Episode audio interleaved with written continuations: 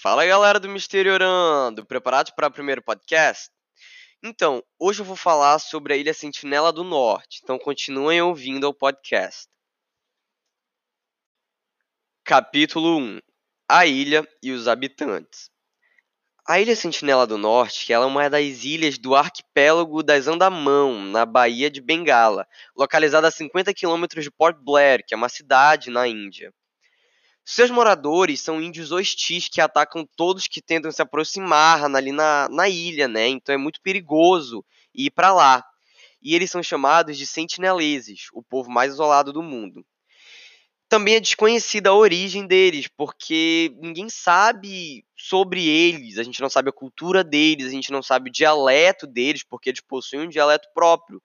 Então existem teorias de pesquisadores que dizem que eles já estão ali há mais de 60 mil anos, né? Então fica aí a, a pergunta, quando que eles chegaram ali?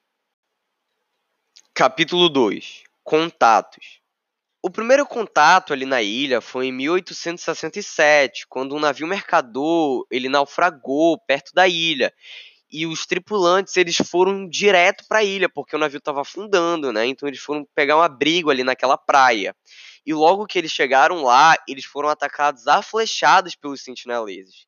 E a sorte desses tripulantes é que o navio de resgate chegou logo depois. Então foi um negócio assim bem rápido esse contato. O segundo contato já foi no final do século XIX.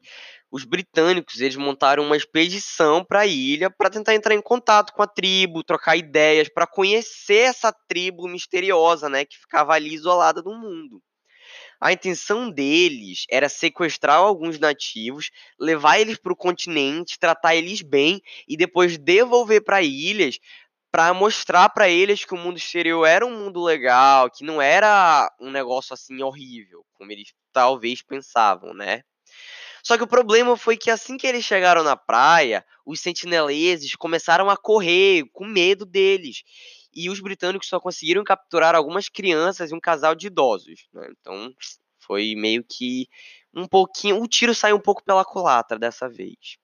E os britânicos eles levaram os índios para a civilização, eles cuidaram deles, deram comidas, deram roupas, presentes.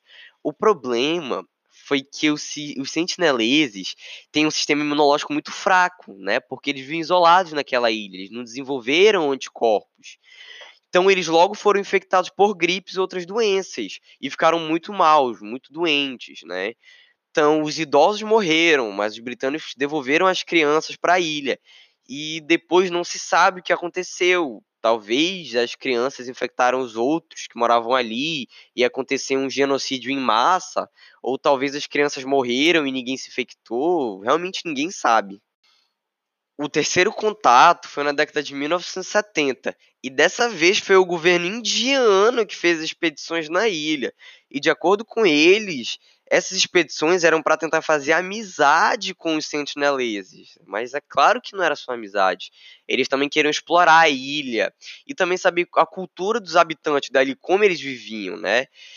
E aí o que acontece? Eles mandaram expedições, na verdade, uma expedição e nessa expedição, eles levaram alguns presentes, que esses presentes, na verdade, era só um porco e algumas bonecas. Mas dessa vez o tiro saiu pela culatra. E o porco ele foi flechado, morto logo rápido, né, flechado e lançado, porque os sentineleses nunca tinham visto um porco na vida e se assustaram com o animal. E ele foi enterrado junto com as bonecas. Então, realmente não deu muito certo essa tentativa de contato com eles. Então, existiram diversos contatos nos anos 90, mais ou menos entre 1991 até 1996. Só que o caso que fez o governo indiano proibir a ilha e até cercar ela com vários navios da marinha indiana foi um caso de dois pescadores que pescavam ilegalmente perto da ilha e acabaram morrendo a flechadas quando seu barco se aproximou demais da Sentinela do Norte. É, no outro dia, os helicópteros indianos tentaram se aproximar para retirar os corpos, mas os sentineleses não permitiram e continuaram atirando flechas, lanças para os helicópteros.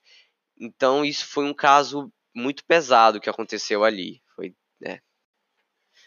Então você que escutou até aqui, obrigado por ter ouvido e acompanhado essa história. Eu espero que você tenha gostado dela e se você gostou, comente, compartilhe para os seus amigos e familiares e diz aqui, né, o que você quer no próximo podcast. Obrigado por todos ouvirem.